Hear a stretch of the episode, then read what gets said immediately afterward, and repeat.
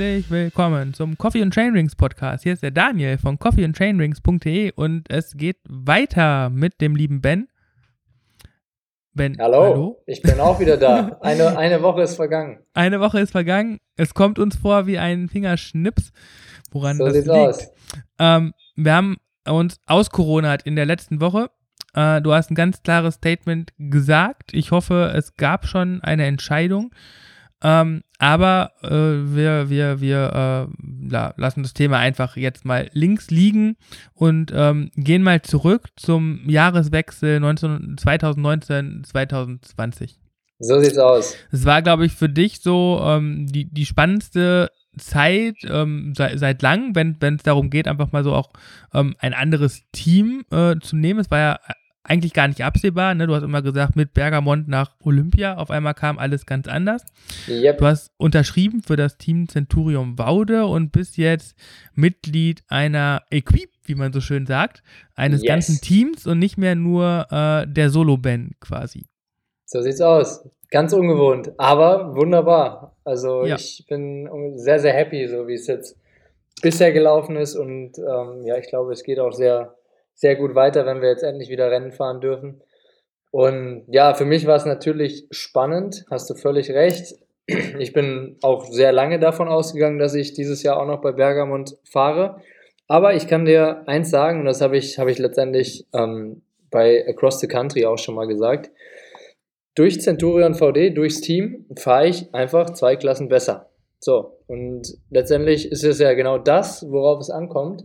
Und das konnte ich jetzt bei, bei den ersten Rennen auch ziemlich gut unter Beweis stellen. Und ja, ich würde würd mal sagen, es liegt natürlich auch zum Teil an dem neuen Fahrrad, aber es liegt auch mit daran, dass der Support einfach wahnsinnig viel besser ist. Und ja, dazu kann ich, denke ich, gleich in den, in den Erzählungen von den ersten Rennen auch noch ein bisschen was sagen. Ähm, wie ist das, wenn, wenn man auf einmal äh, zu einem äh, Etappenrennen am Start steht und so ein geiles 3x3 Meter Zelt oder ich glaube, ihr habt sogar 6 oder 9x3 Meter, ne? Ihr habt drei ja, Zelte. ich wollte das sagen. Ja, ähm, so mit Warm-Up-Area, Kaffeemaschine, äh, Rolle, Kopfhörer auf, andere Leute im gleichen Trikot, alle heiß auf das Rennen und vielleicht auch schon so im Hintergedanke, ey, wenn mir ein Defekt passiert, da habe ich einen, der fährt 30 Sekunden hinter mir, von dem kriege ich das Hinterrad. Das ist ehrlich gesagt ziemlich gut. Also, das war jetzt, äh, auf Lanzarote war es ja noch so, da haben wir es noch, mein Papa und ich in Eigenregie wieder gemacht, weil wir einfach da auch die ganze Veranstaltung ja super gut kannten und auch, ja, dass, dass der, die letzten Jahre ja voll gut funktioniert hat. Da war es dann noch nicht ganz so viel neu. Ähm, hat auch wieder gut funktioniert, bis auf, bis auf einen blöden Kettenriss, aber das, das kann immer mal passieren. Aber letztendlich war dann natürlich jetzt das Andalusia Bike Race, das erste Rennen so richtig mit Team Support. In Banyoles beim ersten XCO-Rennen, wo ich auch schon Top 10 fahren konnte und bester Deutscher war vor Manuel Fumic. Ja, da war es ja noch BDR gedeckelt, also da war ich noch nicht mit dem Team. Da kannte ich, war der bekannte Weltcup-Support vom BDR da. Das hat auch wieder top funktioniert, war super organisiert und ja, das war so ein Stück weit gewohnt und so richtig neu wurde es ja dann erst beim Andalusia Bike Race vor drei Wochen. Und ja, da muss ich sagen, erstmal ein großes Lob an alle vor Ort, vor allen Dingen auch an Thorsten Walter, unseren Physio, der da sozusagen so ein bisschen die Teammanager-Rolle eingenommen hat in Andalusien. Das war schon wahnsinnig gut organisiert. Also vom Abholen am Flughafen, ich bin ja quasi Sonntag in Banyoles gefahren, Montag nach Malaga geflogen und am Dienstag ging das Andalusia Bike Race ja schon los mit dem Zeitfahren.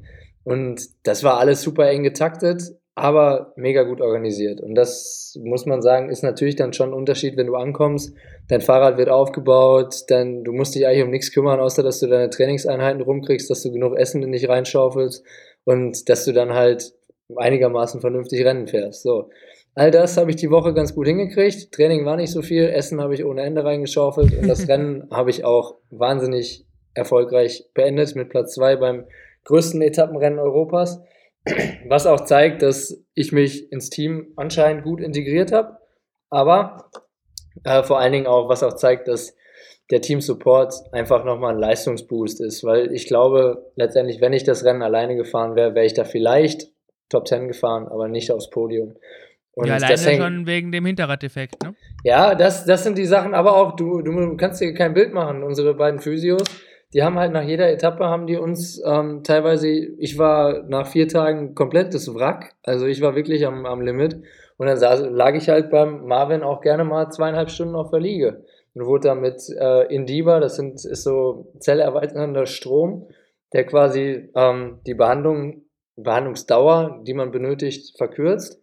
Und ich lag trotzdem zweieinhalb Stunden auf der Liege, so. Und das äh, da wurde ich schon ordentlich behandelt. Und das sind halt so die Sachen, das, das sehen, sehen die ganzen Leute natürlich nicht, wie viel, wie viel Arbeit da noch äh, im Backstage passiert. Ähm, Onstage hatte, war natürlich ein, ein Highlight von mir, auch dass der Dani mir so gut geholfen hat, der Vince mir so gut geholfen hat, an, ähm, ja, mehr oder weniger an allen Tagen. Der Dani hat mir am dritten Tag sein Hinterrad gegeben, weil ich zu dem Zeitpunkt in der Gesamtwertung noch vorne war. Fand ich super, super, super nett und hätte ich auch eigentlich gar nicht erwartet. Ich bin ja nicht der Typ, der dann sagt, ja, ich brauche jetzt das Hinterrad, sondern ich habe eher mich darauf eingestellt, jetzt selber eben schnell zu reparieren und dann weiterzufahren. Und das war einfach so dieser, dieser Teamgeist, der mich natürlich, der für mich ungewohnt war, aber der super schön zu spüren war. Ne? Und dann Highlight auch für mich am letzten Tag vom Andalusia Bike Race. Es ging darum, wir mussten flach die ersten 10 Kilometer auf breiten Straßen fahren mit 1500 Leuten, kaum neutralisiert das ging da schon richtig zur Sache, weil wirklich 200 Leute als erster in den Trail rein wollten. Und da war dann ein Highlight von mir, dass der Vince zum Beispiel mich fünf Kilometer lang von vorne bei 50 km/h im Flachen in den ersten Trail reingefahren, hat sich komplett aufgeopfert, hat danach auch selber erstmal ordentlich wieder leiden musste, um ins Rennen zu kommen und um einfach dafür zu sorgen, dass ich aus Stürzen oder aus Gerangel rausgehalten werde. Und das ist für mich einfach so eine Sache, das hätte es vorher natürlich nie gegeben und das war einfach so schön zu spüren, dass, dass alle zusammenarbeiten, dass da ein Teamgeist herrscht. Ja, und das Team Centurion VD auch als Team auftritt, was in der Vergangenheit auch nicht immer der Fall war. Also das ist, ist wohl auch äh, im Team selber letztendlich relativ neu gewesen, dass man so als geschlossene Einheit auftritt und vor allen Dingen den anderen Teams auch signalisiert, hey, passt mal auf, jo, bei uns, äh, wir haben richtig gute Jungs und wir kontrollieren das Ganze hier. Das, das Rennen geht über uns. Und das war letztendlich, glaube ich, auch eine Ansage in Richtung Marathon-Konkurrenz, dass die sehen, oder Etappenrennen-Konkurrenz, dass die Teams sehen, boah, Centurion VD dieses Jahr wirklich ordentlich aufgestellt. Ja, und es wirkt ja auch in der ähm, medialen Präsentation rund. Also jetzt nicht so, so übertrieben allglatt mit, mit, mit Filmcrew, sondern halt so handmade Instagram-Stories, die aber trotzdem so diesen Team-Flair total super rübergebracht haben halt, ne? Und ich glaube, das ist halt auch nochmal eine Sache, die dann ähm, dir, dir, aber auch dem Team halt hilft, ne? Weil letztendlich war das ja auch immer noch ein Teil, was du während der Rennen selber irgendwie noch hinkriegen musstest, neben den ganzen anderen Krempel, die man dann alleine zu tun hat. Und jetzt, klar, musst du auch noch was sagen, aber es ist zumindest jemand, der das Ganze ins Internet stellt und, und sich darum halt hauptverantwortlich kümmert, währenddem du dich dann halt erstmal auf die Regeneration schwerpunktmäßig konzentrieren kannst. Ne? Ja. Ja, letztendlich ist das genauso. Also schön, dass du unsere Instagram-Arbeit lobst. da haben äh, Vince und ich äh, im Team quasi sozusagen ähm, die Rolle übernommen für Social Media. Und äh, viele Posts, die ihr auf Instagram oder auf Facebook seht, die kommen dann quasi entweder vom Vince oder von mir. Und ja, danke, dass du uns da äh, gelobt hast. Letztendlich ist genau das, was wir auch vorhatten. Und ja, das macht uns einfach allen Spaß. Also man hat es, glaube ich, gesehen, dass, dass das durch, durch die Bank weg, jeder ist in seiner Rolle aufgegangen. Vom Betreuer, die Mechaniker, Roli und Dennis zum Beispiel, sind ja schon immer super mit Herzblut dabei gewesen und dass, dass das funktioniert, das war von vornherein klar. Aber auch die Physios, der Thorsten ist in seiner Organisationsrolle aufgegangen. Alle anderen Fahrer hatten so, so ihre kleine Rolle da, ähm, mehr oder weniger auch neben dem Rennen fahren. Und jeder ist in, in seiner Rolle super aufgegangen und hat halt gezeigt, yo, ähm, ich bringe mich als Teil des Ganzen ein und letztendlich ist es für uns alle geil, wenn irgendeiner das Rennen erfolgreich beendet und es ist völlig egal, wer es, wer es ist. Und das Gefühl hatte ich mehr oder weniger über alle Tage und durch die Bank weg. Und das ist, glaube ich, auch genau das, was äh, so ein Team ausmacht. Ja, da gebe ich dir vollkommen recht. Ähm, gefragt wird immer wieder äh, nach deinem neuen Rad, was du so gekonnt auf Instagram auch immer in Szene setzt. Ähm, hm. da, klebt, da klebt als erstes, finde ich, ist ja das, das Wichtigste für mich auch als äh, Power 2 Max Markenbotschafter, ne, so ein, ein cooler neuer Leistungsmesser dran. Yes. bist du mit dem zufrieden?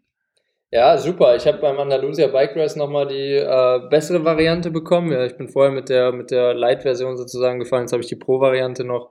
Und ja, ist super easy. Du connectest einmal, du kalibrierst das übers Wahoo und dann hast du halt keinen Stress. Also ich, ich habe auch, ich bin ja jahrelang SRM gefahren. Ich habe jetzt nicht das Gefühl, dass die ähm, Werte da, weiß Gott, wie ja, sich groß unterscheiden. Also man müsste das mal austesten, aber ich glaube nicht, dass, dass da eine riesen Diskrepanz ist. Also Power to Max ist natürlich äh, deutlich günstiger auch nochmal als das SRM und ich bin wahnsinnig, bin sehr, sehr zufrieden damit. Also kann ich nur empfehlen.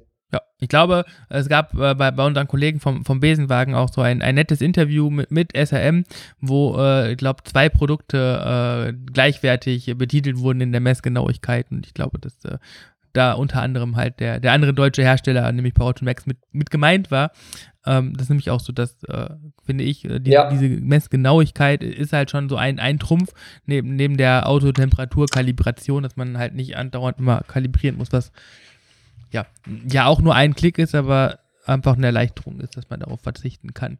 Aber kommen wir mal einfach zu den anderen Sachen an deinem Rad. Äh, ungewohnt in, in, in der Optik und auch ähm, durch die geringere Bekanntheit ist äh, deine neue Federgabel. Ähm, ja.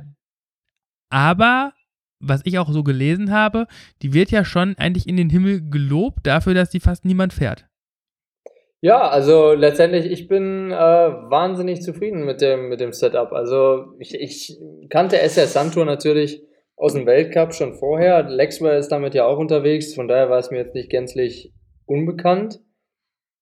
Aber ich muss ja sagen, es ist ähm, allein von der Einstellung und so weiter, was man alles einstellen kann, was man variieren kann und wie fein man das Setup einstellen kann, für mich persönlich wesentlich besser als RockShox letztes Jahr. So, das muss ich mal ganz ehrlich so sagen. Und RockShox ist auch super, aber man kann es einfach noch feiner justieren, man kann es noch feiner einstellen. Man braucht natürlich Expertise. Bei RockShox kriegst du, glaube ich, letztendlich wahrscheinlich eine, eine Gabel, wo man zwar weniger einstellen kann, die aber ähm, auch einfach grundsolide funktioniert. Und bei SS Santo kannst du, wenn du ein bisschen Ahnung hast oder die richtigen Leute hast, wirklich alles super fein justieren. Und damit bin ich jetzt echt zufrieden. Wir haben beim äh, Andalusia Bike Race ein hervorragendes Setup hingekriegt. Ich habe mit meinem Fahrtechniktrainer Oliver Fuhrmann vorher schon hier bei uns im Ruhrgebiet das Setup nochmal fein justiert für vor allen Dingen schlammige Bedingungen und das äh, war für mich auch komplett neu, dass man das alles so, so super fein machen kann im Cross-Country-Bereich. Im Downhill-Bereich macht das RockShox im Übrigen auch so.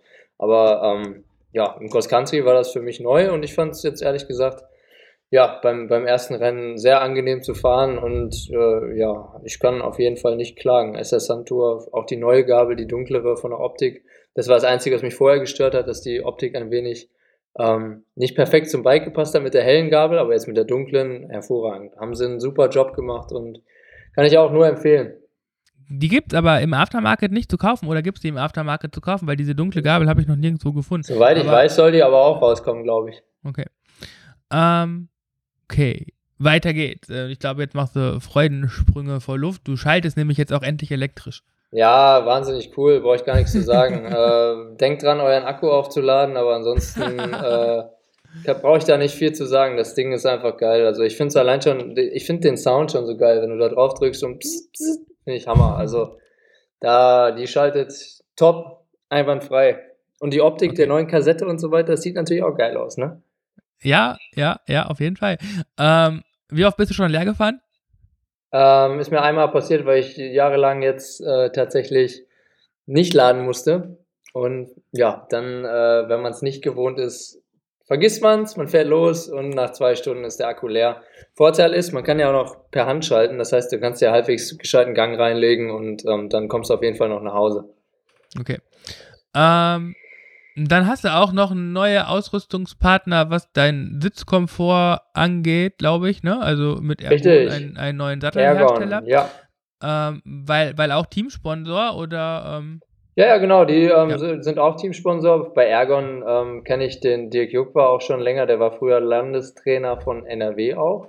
Und deswegen, ich bin auch nicht ganz, äh, also Ergon war jetzt nicht gänzlich unbekannt für mich. Also, dass der Dirk da arbeitet, vom Thorsten habe ich schon immer gehört, dass die Sachen super sein sollen. Und ja, letztendlich, ich bin jetzt ja immer die Mars-Sattel von Gebio meist gefahren und war natürlich am Anfang skeptisch, was den Sattel angeht, bin ich ehrlich, weil ich äh, ja letztendlich einfach auch gewohnt war, dass die Sättel auf mich persönlich angepasst sind. Allerdings kann ich wirklich jetzt nach, ich bin bestimmt schon 5000 Kilometer oder 6000 Kilometer jetzt auf dem äh, Sattel abgesessen, mehr oder weniger. Und alles top. Also keinerlei Probleme, bequem ist er, keine Arschschmerzen. Also von daher ähm, muss man da auch sagen, macht Ergon auf jeden Fall auch einen super Job. Und ja, da bin ich auch vom Komfort sehr, sehr zufrieden. Vor allen Dingen haben die auch mehrere verschiedene Modelle, auch für Frauen und so weiter. Ich glaube, da findet jeder auch seinen passenden Sattel. Okay. Und natürlich auch wieder dann entsprechend dann halt angepasst äh, in, in ne, quasi dein, dein ganze Rad gefittet, weil Bikefitting halt einfach auch wichtig ist, gerade wenn man ein, ein neues Rad dann bekommt. Ja. Ähm, wie lange dauert das dann so, bis, bis das, also ich glaube, bei, bei dir vielleicht auch, also, oder anders, gibt ja andere Mountainbiker, die regelmäßiger ihre Teams wechseln als äh, du, der halt eher so auf äh, Konstanz Wert legt. Ne? So ja. 40 Jahre für ein Team zu fahren, ist ja auch erstmal eine Kunst. Ähm, heißt aber auch 40 Jahre lang immer quasi so, dass, dass das Produkt quasi schon wie seine Westentasche zu kennen und jetzt ist ja einfach was komplett Neues. Ich meine, du hast fürs Bike-Magazin und so auch ganz gerne mal Räder getestet und so, bist ja auch ja. sehr, sehr grundsätzlich sehr offen, aber wie lange dauert dann, sich, das, sich auf so neues Material einzustellen? Der Witz war ja an der Sache, dass ich gar nicht so viel Zeit hatte. Ne? Also das muss man auch sagen. Ich, du hast es, glaube ich, am 1. Januar, nee, nee, nee, Ende Dezember bekommen, ne? Ja, ich hatte es ein bisschen eher. Ich habe es Ende Dezember schon gehabt. Aber ich ähm, war ja dann noch auf Mallorca mit dem Rennrad unterwegs und so weiter. Ich hatte dann vor Lanzarote, hatte ich jetzt auch nicht ewig viele Trainingseinheiten, muss ich gestehen, um ähm, ja, mich da perfekt ans Bike zu gewöhnen und das hat trotzdem gut funktioniert. Also das, äh, das war ja so, dass ich bei Gebio-Meister mein Fahrrad nochmal gefittet habe. Das hat äh, wie immer perfekt funktioniert. Und ja, das war für die ähm, natürlich auch ungewohnt, mich mal auf einem anderen Fahrrad äh, einzustellen. Vor allem auf einer anderen Geometrie hat auch ein bisschen was gedauert, aber dann letztendlich habe ich auf dem Ding super gesessen von Anfang an. Und ja, dann mit, vor allen Dingen mit dem Setup kamen dann auch noch die großen Verbesserungen. Also das, als wir das dann wirklich gut hatten, habe ich mich super wohl gefühlt und dann fühlt es sich auch tatsächlich relativ schnell nach meinem persönlichen Fahrrad an. Hm. Du hast aber jetzt nur ein Fully im Moment oder hast du auch noch? Ja, ich habe zwei, zwei Fullies, genau. Also ich äh, brauche auch eigentlich kein Hardtail. Das, das Fully wiegt jetzt Race Ready 9,8 und da brauchst du, glaube ich, kein Hardtail mehr. Okay, ja, da hast du vollkommen recht. Ähm, yo, jetzt hast du mich voll rausgebracht mit deiner Antwort. Ähm, wollte ja. keine Hardtail-Fragen mehr stellen. Äh, so, Bikefitting haben wir auch schon. Was wollte ich denn jetzt noch? Äh, ach, ja, hier, genau. Ähm, du bist ja auch voll der Maxis King gewesen. Ne? Richtig. Lieber Ben, äh, immer der Maxis Icon und so. Und jetzt hast du auf einmal so Pneus dran ähm, aus, aus, aus dem Sauerland, ne? Schwalbe? Ja, hör mal, also jetzt nochmal, ich, äh, bei Schwalbe bin ich ja schon vorher gewesen. Wir haben vom Landeskader ja schon immer die, die Unterstützung durch Schwalbe gehabt. Und vorher, als Bergamot noch nicht bei Maxis quasi äh, das Sponsoring hatte, war es ja bei mir auch so, dass ich Schwalbe gefahren bin. Also das ähm, hat jahrelang eigentlich in meinen ganzen Nachwuchsklassen auch super funktioniert und war ich immer sehr zufrieden mit. Und ja, jetzt habe ich nur die ganze neue Entwicklung mit Racing Ray vorne, Racing Ralph hinten, verschiedene Gummimischungen und so weiter, habe ich natürlich nicht mitgemacht bei Schwalbe. Aber ich muss sagen, also vor allen Dingen der Vorderreifen, der Ray, der gefällt mir wahnsinnig gut. Also da war ich beeindruckt davon, wie gut der im Schlamm geht, wie krass man den fahren kann. Also krass in dem Sinne, mit wie wenig Luftdruck vor allen Dingen. Also da haben wir auch ganz schön rumexperimentiert, mein Fahrtechniktrainer und ich. Und ja, das ähm, darfst du eigentlich keinem sagen, wie viel Luftdruck wir da äh, die optimalen Werte erzielt haben. Ähm, ist das eigentlich so ein Geheimnis wie bei der Formel 1 oder spricht man darüber? Nee, also ich kann, kann dir das Pi mal Daumen jetzt sagen, so bei meinem Gewicht war es so, dass wir ähm, eine, zum Beispiel mit dem Vorderreifen, mit dem Ray unter bestimmten Bedingungen einfach Top-Werte erzielt haben mit nur 0,9 Bar drin. Okay. So, und das, aber ähm, mit einer Tire-Nudel oder ohne Tire-Nudel? Mit einer Nudel drin, ja. ja. Aber ähm, das war jetzt so 0,9 Bar war quasi das, was ich ähm, ja, da letztendlich bei, bei allen Bedingungen fahren kann. Also das ist so ein, so ein Allrounder. Du kannst bei Schlamm zum Beispiel sogar noch viel, viel weiter runtergehen. Das ist, bei Maxis wäre dir um die Ohren, Ohren geflogen. Okay. Und das ist halt schon, wenn man da ein bisschen ein Händchen für hat, ein bisschen rumexperimentieren will, dann kann man, glaube ich, bei Schwalbe super gute Performance-Ergebnisse erzielen. Wir wollen auch noch ähm, in Zukunft einen Rollwiderstandstest machen vom Team aus, mit Schwalbe auch selber, mit äh, Mitarbeitern von Schwalbe. Und ja, das, da bin ich mal gespannt, was, was da dann auch mit verschiedenen Luftdrücken noch rumkommt. Da halte ich euch dann selbstverständlich auch noch auf dem Laufenden. Und, aber, aber, ein paar, aber ein paar Betriebsgeheimnisse werden wir dann wahrscheinlich auch noch für uns behalten ja, äh, mu muss man ja dann auch, kann ich ja auch absolut nachvollziehen. Ähm, aber wie ist das denn? Also du hast ja gerade auch nochmal gesagt, ne, du hast das Rad ja wirklich relativ kurzfristig vor Lanzarote bekommen und jetzt so Geometrie hin oder her, ne, ist halt ein Mountainbike, bist Mountainbike-Profi, aber Lanzarote ist ja jetzt gerade auch für seine wirklich roughe Untergründe extrem steinig, extrem rutschig. Ähm, wie ist das da mit so, mit so einem Reifen, den man noch nicht ähm, so aus dem FF kennt, wie vielleicht dann die Maxxis-Reifen, die der in den letzten Jahren quasi immer standardmäßig drauf hattest. Ja, finde ich ehrlich hat, gesagt. Hat man da, hat, oder hast du vorher was überlegt oder, oder war das im Kopf sogar kein Thema? Nein, das war für mich kein Thema. Also letztendlich, ich bin, meiner Meinung ist es so, wenn du Profi bist, musst du das auch können. Also das ist jetzt nicht so, dass ich sage, yo, ich habe einen Reifen und leg mich dann deswegen auf die Fresse, weil ich da mit denen noch nicht so vertraut bin. Also wie du schon sagst, Mountainbike ist erstmal Mountainbike. Ähm, die ganzen Feinheiten merkst du als Profi super schnell. Das stimmt schon. Also, wenn jetzt, sag ich mal, zwei Millimeter weiter unten ist, unter Vollbelastung, kriegst du Rückenschmerzen. Ein Beispiel. So, dann, wenn im Reifen vorne 0,3 Bar weniger drin sind, ähm, fährst du die Kurve anders, als wenn du 0,3 Bar mehr drin hast. Das stimmt. Aber ich bin auf Lanzarote auch nicht so ans Limit gegangen, dass ich sage, oh, jetzt bin ich meine, meine Reifen da jetzt, äh, habe ich meine Reifen da irgendwie großartig ähm, malträtiert oder hatte irgendeine Unsicherheit deswegen. Das war dann in Ban Banyoles, Banyoles schon anders, muss ich sagen. Da hatte ich dann natürlich auch Gewöhnungszeit. Wir haben viel getestet im Training. Und dann Banyoles zum Beispiel hätte ich ohne die äh, kurzen, hätte ich mit der kurzen Vorbereitung wahrscheinlich auch nicht so fahren können, wie ich da gefahren bin. Okay, das liegt dann aber daran, dass du halt auf dem Rundkurs auch vorher trainierst und bei einem Etappenrennen ja quasi die, die Strecken blind fährst. Ich glaube, das hast du auch mal bei ja. Facebook oder so geschrieben, dass das schon wahnsinnig ist, wie, wie ihr da auf quasi blinder Strecke äh, runtergefahren seid ja, ja. im Vergleich zum Weltcup, wo man halt auch, auch oder vielleicht sogar noch schneller und noch mehr im Grenzbereich fährt, aber eben auch genau jede Kurve kennt, die da kommt und jeden Stein weiß, der, der wo liegt. Ne? Okay, ja, das kann ich nachvollziehen, dass dann die Reifen da entscheidender sind. Ähm, wir müssen mal kurz ein bisschen so vom, vom, vom Thema weg, ne, weil unser Johannes ähm, mein mhm. Johannes, ne, mein, mein Lieblingsbetreuer. Yes. Der ist ja quasi so gar nicht mit dem Radfahren groß geworden, sondern er ist so 24-Stunden-Betreuer gewesen und darüber aber jetzt auch aktiver Radsportler geworden. Sogar einer, der sich jetzt auch noch ein, ein Power Max ans Rad haut und so, wow. ein bisschen ernster nimmt. Ne? Und der hat eine Frage an dich und die möchte ich dir auch gerne im, im Podcast stellen. Ja. Ähm, dazu muss man wissen, der, der Johannes ist so ein, so ein, so ein, so ein Strava-Freak. Ne? Bei uns im Verein gibt es nur einen Strava-Freak, das ist der Johannes. Und der weiß alles was bei Strava geht, ja? Also der, der kann dir blind sagen, wie viele Kommst du hast. Weißt du, wie viele Kommst du hast, Ben? Ich weiß es nicht, keine Ahnung. Okay, du hast, fast, du hast fast 200.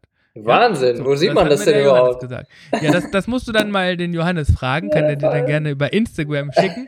ähm, diese Statistik hat er mir geschickt ne, und er fragt, ähm, ist ja auch vielleicht trainingstechnisch ganz interessant, ähm, ich soll dich im nächsten Interview halt fragen, äh, was du von Strava hältst und insbesondere ähm, von den Segmenten. Ähm, weil Johannes pflegt das sehr statistisch, statistisch ne? also der weiß auch, welche Koms der Greipel hat und äh, mhm. wer, wer wo wie fährt und in der Regel weiß er auch immer schon, bevor ich meine Radeinheit zu Ende gefahren habe, wie ich auf meinen Segmenten abgeschnitten habe. so, jetzt, jetzt bist du dran.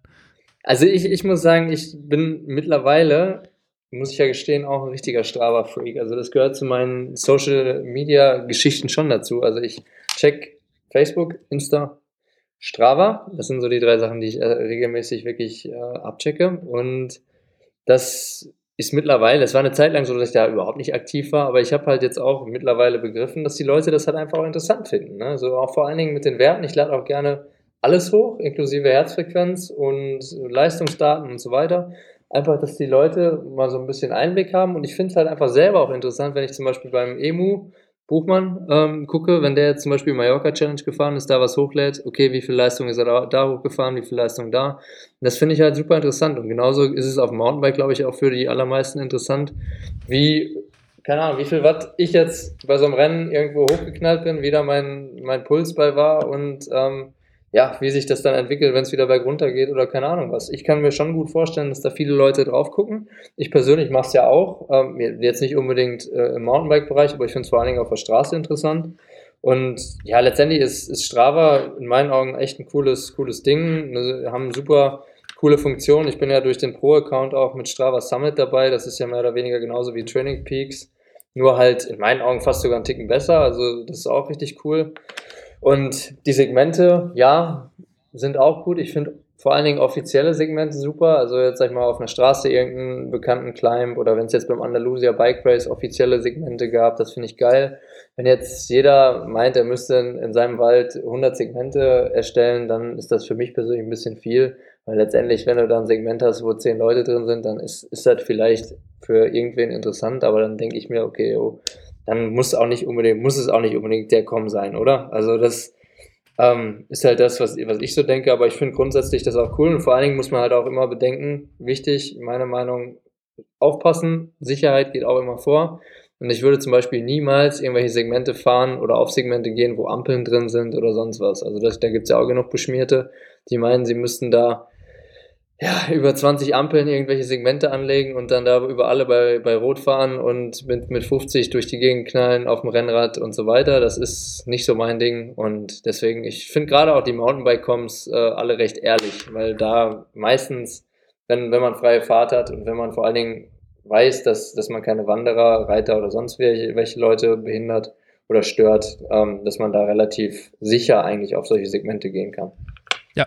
Aber das war meine Einschätzung schon, dass, dass diese Antworten kommen werden. Ich sagte nämlich auch, also ich glaube, dem Ben ist relevant äh, Cap Major auf Malle und so und äh, weil irgendwo bist du auch, glaube ich, jetzt in, in, die Top 5 gefahren auf Malle bei einem der, der langen Anstrengungen ja. und hast dich da tierisch drüber gefreut. Also zu Recht, ne, weil letztendlich äh, war das ist, ist das ja dann auch wieder eine Leistung, wo man oder wo du wahrscheinlich auch als Profi selber einschätzen kannst, wie sehr die anderen da am Limit waren im Vergleich zu wie sehr du am Limit warst. Ähm, was man halt halt, oder was ich Johannes halt immer noch versuche zu sagen, ist halt, dass ähm, es halt nicht so ist, so ich fahre jetzt heute zu dem kommen und gebe da alles, weil letztendlich, ähm, ja, ha habt ihr, glaube ich, äh, andere Ziele und äh, äh die, die dann nicht unbedingt sich in, ja, in den ja, schnellsten ja. Segmentzeiten wiederfinden, aber halt einfach alleine über eurer ja, Können seid ihr grundsätzlich halt immer vorne mit dabei, auch wenn es ihr halt langsam angehen lasst, ne? Ja, also ich, ich sag mal, ähm, es gibt schon so, so ein paar Tage, ähm, wo wir dann auch, wenn es jetzt trainingstechnisch passt, wo man dann, wenn man sich zum Beispiel auf Malle, wenn man da Bock hat und sieht, okay, oh, da habe ich eine Chance, mal irgendwo vorne reinzufahren. Das war zum Beispiel der Tag, da bin ich auch 20 Minuten Intervalle gefahren und wusste, ich habe hab gute Form und wenn ich 20 Minuten Intervalle fahre, dann fahre ich halt bei meinem, bei meinem Gewicht irgendwie auch mal gerne 420 Watt. Ähm, so, und dann waren es halt da die Tanke hoch, nur 17 Minuten. Ich habe mich aber auch ein bisschen besser gefühlt, hatte dann 430 Watt und äh, war dann halt, weiß nicht, Vierter, glaube ich, in dem Segment. Das ja. ist dann so, dann passt halt mal rein, aber ich würde jetzt auch nie, da habe ich auch schon Geschichten von gehört, dass Leute tatsächlich mit Rollen bewaffnet zu Segmenten fahren, sich auf der Rolle warm fahren und wie eine Art Zeitfahren dieses Segment dann angehen. Und am besten wird, ich finde es ja, kann ich ja noch verstehen, wenn das so 20 Minuten, 30 Minuten Segmente sind, wo ich dann sage, okay, oh, das ist ja so, hat sogar noch eine gewisse, gewisse ähm, Berechtigung. Aber wenn es dann darum geht, äh, Segmente zu holen, die, sag ich mal, drei bis fünf Minuten haben, dann hört bei mir der Spaß auch auf, wo ich dann denke, oh, okay, muss man das wirklich machen? ähm, okay. Ja, da, aber gibt es tatsächlich. Habe ich schon alle, wild, die wildesten Geschichten habe ich schon auf Strava gehört. Da könnten wir eine ganze Sonderfolge zu aufnehmen, was ich dir da alles zu erzählen kann. Von elektronischem Doping über, ich fahre 200 Kilometer hinterm LKW her, bis hin zu, ich trainiere, ich fahre mich auf der Rolle warm und mache dann da das, das Segment von zwei Minuten mal eben schnell und fahre wieder nach Hause. Ja. Ja, Strava ist, ist, ist ein Abbild der Gesellschaft in, in, in der Weise und äh, ja, ich finde es halt auch einfach Wahrscheinlich ein, ist ein cooleres so. Netzwerk als, als Facebook, wenn man halt einfach auch so ein bisschen immer auf den Laufenden bleibt. Gerade bei uns Hobbysportlern auch mit, mit Bekanntschaften, die man halt so in den ganzen Rennen kennengelernt hat, aber die dann doch was weiter weg wohnen und wo man sich ja. vielleicht nur zwei, dreimal im Jahr sieht. Dafür ist es halt auch nochmal eine, eine ganz coole Sache und äh, das hat auf jeden Fall seine Daseinsberechtigung. Aber wir ja, schweifen ab.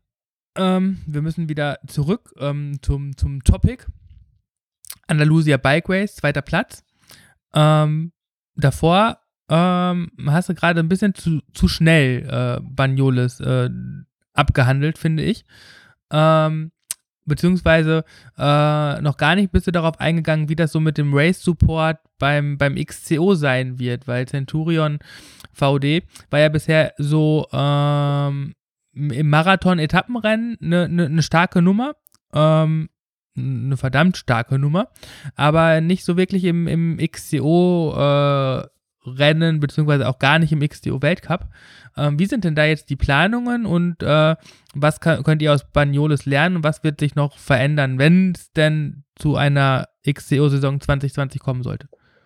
Da kann ich dir tatsächlich gar nicht so ausführlich darauf antworten, nämlich weil wir erstmal nur bis Olympia geplant haben. Und die relevanten XCO-Rennen vor Olympia wären jetzt letztendlich die EM in Graz gewesen, verschoben, die, der Weltcup in Novemesto Ende Mai. Habe ich noch nichts von gehört. Ich gehe davon aus, dass er nicht stattfinden wird. Kann ich mir beim besten Willen aktuell nicht vorstellen. Und dann geht es natürlich weiter, WM Albstadt, DM in Freudenstadt und so weiter. Das waren jetzt die relevanten XCO-Rennen erstmal.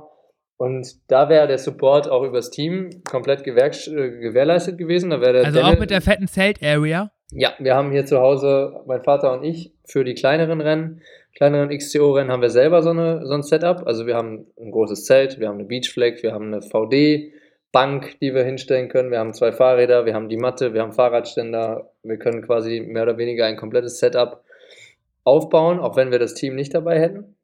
Aber bei den äh, relevanten Rennen ist das Team auch mit Physio und Mechaniker dabei. Geil, so, das heißt, so du reist dann freitags, heute. nee, donnerstags oder mittwochs schon an und hast dann quasi die auf der auf der Strecke beim Training, die den Support da, die dein Rad fertig machen und das Setup nochmal ein bisschen anpassen nach deinen Bedürfnissen. Genau. Du gehst dann genau. mit Physio, du gehst dann mit Physio weg und dein Rad geht mit, mit Mechaniker weg und ihr werdet beide wieder glatt gebügelt und dann geht es so weiter und so fort. So sieht's aus, ja. Dann, das ist doch verdammt geil, weil das ja, also das gibt dir auf jeden Fall einen Schub. Ähm, ja. Und dann, dann brauchst du auch Autogrammkarten noch, ne? Yes, brauchen wir auch alles yes. neu, inklusive Aufkleber ja. und so weiter. Ja. Ja, also ich meine, wir können ja jetzt eh nicht über die Saison planen, aber ich glaube, Ansgar hatte den Plan, nach, nach Albstadt zu kommen, wenn denn, also das war vor Corona und so, aber dann hätte der erstmal für uns alle Autogramme von dir mitgebracht. Ja, yeah, also, da, wär, da also wären wir natürlich Also 45 ist schon mal los. ja. ja, aber ist halt, ist halt blöd, ne? wenn das jetzt alles nur bis Olympia geplant war, ja, dann ist das halt jetzt erstmal so, aber das, das, trotzdem ist es halt schon mal cool, dass das so möglich gewesen wäre, weil ich glaube, dass das auch so mental eine Leistungssteigerung nochmal ist, ne? wenn man einfach auch dann sieht, so, boah, da kommt einer von da und von da und von da und die sind alle für mich da und damit ich hier mich optimal ähm, ausrichten kann, dann hat das, glaube ich, auch nochmal eine, eine ganz andere Wirkung auf Ja, finde ich super, finde ich wirklich super. Ja. ja. Ähm, Bagnoles, äh, Top 10, bester Deutscher. Ähm, yes. Cooles Rennen. Ähm, erzähl mal so vom Start weg, wie das so war. Ja, es war ja, war ja letztendlich auch äh, als Mini-Weltcup mal wieder deklariert worden. Ich glaube, diesmal hätte man sogar regulären Weltcup stattfinden lassen, weil bis auf Scott SRAM eigentlich mehr oder weniger alle da waren. Zeigt auch meine Startposition. Ich hatte, glaube ich, Startplatz 27 oder so, trotz meiner Weltranglistenposition. Ich war ja zu dem Zeitpunkt auch schon 46. glaube ich in der Weltrangliste. Und Startplatz 27 beim HC zeigt ja, okay, oh, da waren ja. jetzt nur 20 nicht da. Und wenn du davon ausgehst, dass ähm, ja allein davon, ich sag mal, von den ersten zehn sieben da waren, dann weißt du, wie die Leistungsdichte war. Ähm, also man hätte auch meiner Meinung nach guten Gewissens da einen Weltcup veranstalten können, hätte auch funktioniert. Es waren, glaube ich, 200 Starter in der Elite. Das war der Wahnsinn. Also das ist eine unglaubliche Veranstaltung gewesen. Und da ging es los mit, ähm, ja, wie war es? Startplatz verkacke, ich hatte einen bescheidenen Start, war, weiß nicht, der irgendwo auf Platz 25, irgendwie relativ bescheiden fest und wusste dann aber, dass ich, dass ich mich mit einem konstanten Rennen gut nach vorne arbeiten kann. Und dann war ich halt ähm, mit dem David Valero, mit dem spanischen Meister zusammen und bin dann auch relativ schnell bis in die, in die zweite Gruppe gekommen. Der Avancini war vorne mit dem Korecki relativ schnell alleine. Und dahinter war dann eine große Gruppe und ähm, da war ich eigentlich auch dann komfortabel immer drin. Und ja, letztendlich war es dann so, dass ich in der letzten Runde auch die Attacke von Valero nochmal mitgehen konnte, falls irgendwen interessiert. Das war nochmal eine Minute mit über 600 Watt in der letzten Runde. was hm. auch nicht so wenig war und konnte da mitgehen und habe dann auf den letzten paar Kilometern nur aufgrund von leichten Krampfansätzen dann ein bisschen rausgenommen äh, im Hinblick aufs Andalusia Bike Race. Also ich bin ähm, bis eigentlich ein Kilometer vom Ziel war ich noch, war ich noch Sechster, den fünften direkt vor mir. Also ging da mehr um Top 5 als um Top 10 und habe dann aber bewusst wegen des Andalusia Bike Race dann auch gesagt, ich fahre mir jetzt keinen Ultrakrampf rein. Einfach, ja, weil dann letztendlich äh, für mich das Andalusia Bike Race auch wegen der Punkte deutlich wichtiger war. Und ja, dann habe ich halt äh, das sicher auf einem neunten Platz noch gefinisht und konnte dann damit schon mal zeigen, okay, oh, Cross Country habe ich zwar noch nicht trainiert, habe ich aber schon drauf. Und dass die Entscheidung grundsätzlich richtig war mit dem Andalusia Bike Race, zeigt ja da der zweite Platz, weil der einfach nochmal wahnsinnig viel mehr Punkte gebracht hat. Das waren 140 Punkte mit Banioles zusammen habe ich 164 Punkte geholt. Ich glaube, damit habe ich in diesem Jahr von allen Deutschen die meisten geholt. Yay. Ähm, wie fährt man so ein XCO-Rennen, wenn man vorher noch nicht so XCO-spezifisch trainiert hat? Ähm, vielleicht, um das mal so kurz unseren Zuhörern zu erklären, was der Unterschied ist. Ich glaube, im Marathon hast du nicht so diese kurzen Leistungsspitzen, sag ich mal, wo du so zwischen 20 und einer Minute so an dein, an dein Limit gehst, sondern halt eher so 10, 20 Minuten ein konstanteres Tempo. Und entsprechend war ja dein Training wahrscheinlich auch äh, eher so auf äh, längere SST-Intervalle aufgebaut vorher. Ja, genau. Also vor allen Dingen auf, auf Grundlage und dann halt erstmal Richtung Lanzarote, viel Schwelle und so ein Scheiß, weil du einfach da keine Spitzen brauchtest. Und ja, da war natürlich wenig, wenig Kurzzeitbelastung, da gebe ich dir recht. Wie fährst du denn so ein XCO-Rennen? Habe ich mich vorher auch gefragt. Die gleiche Frage habe ich mir einen Tag vorher auch gestellt und habe mir gedacht, boah, pff, könnte auch eine ganz schön zähe Angelegenheit werden. Letztendlich war es dann so, dass ich gemerkt habe, dass mein Grundniveau offenbar deutlich besser ist als die Jahre vorher schon und dass ich darüber so viel schon ausgleichen konnte, ähm, was mir an Spritzigkeit gefehlt hat und ja, dass ich mit meinem konstanten Tempo und ja, mit, mit der hohen Schwelle schon so gut arbeiten konnte, dass letztendlich ähm, ich, ich einfach dadurch vieles, was noch nicht da war, schon kompensieren konnte. Und das äh, ist in meinen Augen einfach ein super Zeichen und äh, wären super Vorbote für eine mega erfolgreiche Cross-Country-Saison auch gewesen, glaube ich.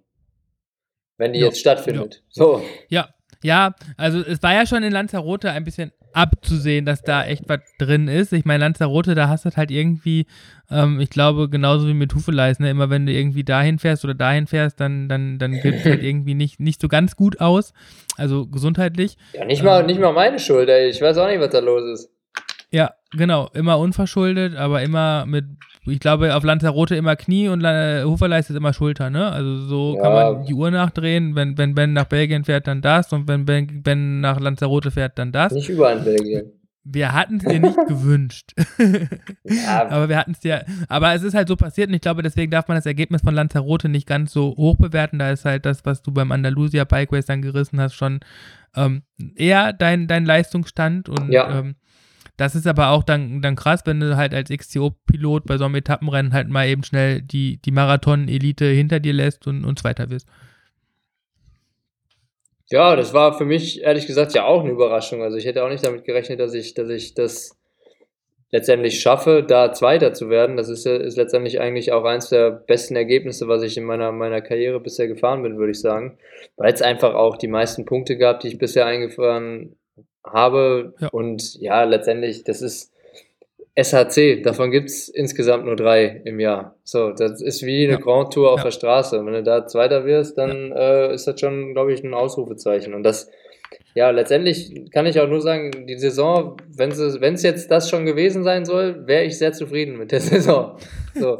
da, dafür, einzig, kurz war, einzig, ja, einzig, einzig, einzig und allein muss ich sagen, was mich immer noch ärgert, obwohl es jetzt schon fast zwei Monate her ist, ist der zweite Platz im Zeitfahren auf Lanzarote. Da waren es wirklich magere drei Sekunden, die mir zum Etappensieg gefehlt haben.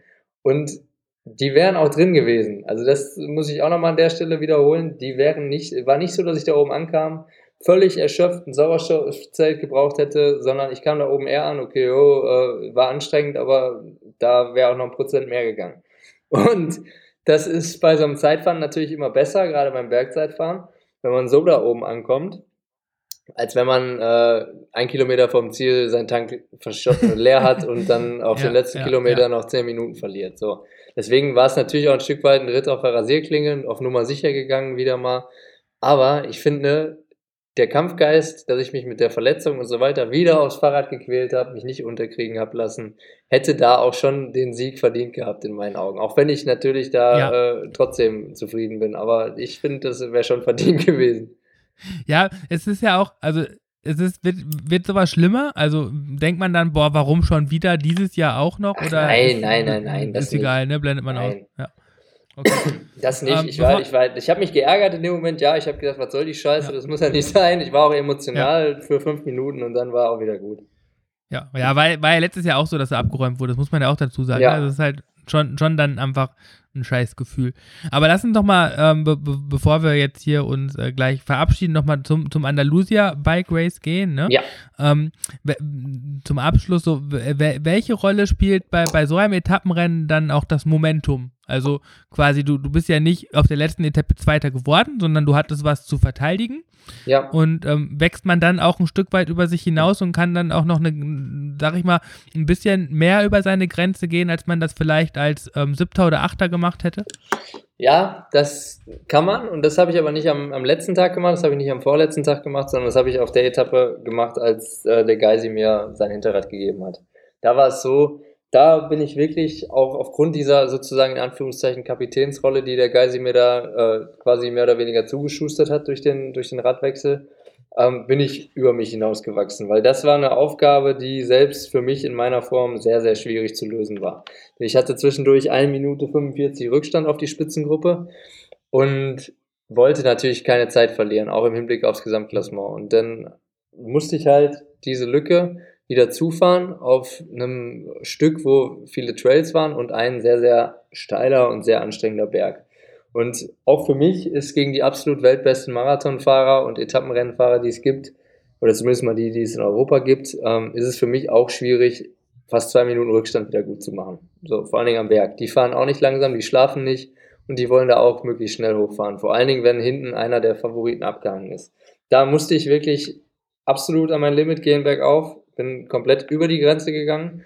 Und im Trail runter dann stand oben, eine witzige Anekdote, stand oben José Hermida als Markenbotschafter fürs Andalusia Bike Race und hat dann seine Rolle als Markenbotschafter so ein bisschen missachtet. Also muss ja eigentlich unparteiisch sein und hat mich angefeuert äh, mit den Worten, Junge, show your cross-country skills, 10 Kilometer downhill now, 40 seconds back. Und da wusste ich, okay, oh Junge, jetzt, jetzt lässt es krachen.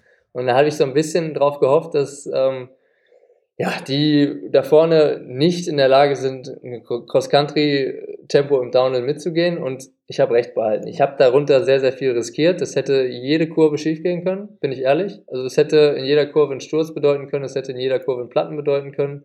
Aber es hat sich dermaßen gelohnt, dass ich bis quasi zur Hälfte dieses Downhills schon wieder in Reichweite war und unten mehr oder weniger im letzten Kilometer des Trails dran war. Leider war vor mir dann an so, einer super blöden Engstelle noch ein schwerer Sturz vom Hans Becking, der dadurch auch seine Schulter luxiert hat, glaube ich, und dann auch raus musste. Ähm, das hat mich dann wieder 20 Sekunden gekostet auf die Spitze, die ich nochmal äh, egalisieren wollte. Und dann bin ich die letzten fünf Kilometer flach hinter vier Mann, die gekreiselt haben, vorne hergefahren, was ja absolut überhaupt nicht meine, meine äh, ja, da fehlen dir, glaube ich, mal locker 20 Kilo Gewicht, um da dann. Absoluter Wahnsinn. Ich habe ich hab, hab mich klein gemacht, ich bin gefahren, was noch drin war, wirklich. Ich habe gar nicht nach vorne geguckt, ich kam zum Verrecken nicht hin, hatte am Ende 10 Sekunden Rückstand, aber kam im Ziel an, bin umgefallen. Ich bin wirklich kollabiert im Ziel. Da gibt es Fotos von mir, wie ich da liege und gar nicht klarkomme.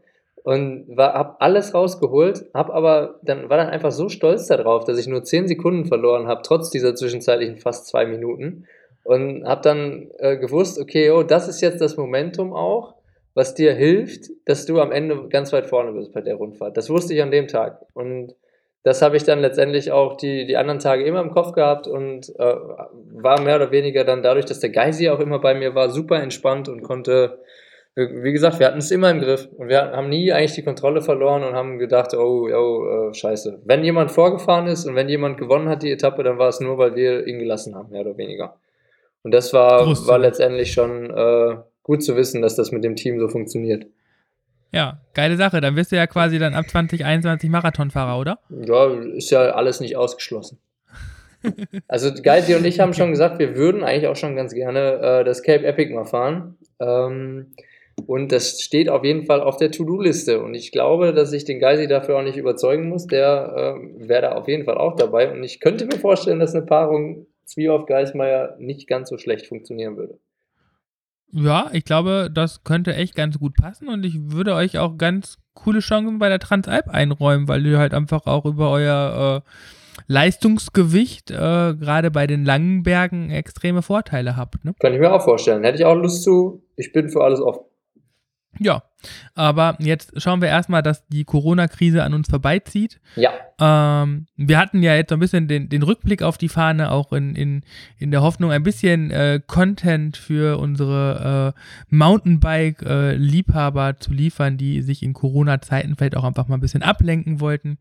Ähm, deswegen auch an dieser Stelle jetzt kein äh, viel Glück für die kommenden Wochen, lieber Ben, ähm, Ja. weil es noch überhaupt gar nicht klar ist, dass du das brauchen wirst. Eben. Ähm, aber wenn es denn weitergehen sollte, dann alles Gute und ähm, dann hören wir uns vielleicht auch noch zeitnah äh, im Hinblick darauf, wie denn dann deine Saisonplanung aussehen wird. Aber selbstverständlich. Vielen Dank, lieber Daniel. Das wünsche ich euch Ja. allen auch. Dankeschön, Ben. Dann wünsche ich dir noch einen schönen Abend. Macht's gut. Auch so. Tschüss. Bis dann. Tschüss.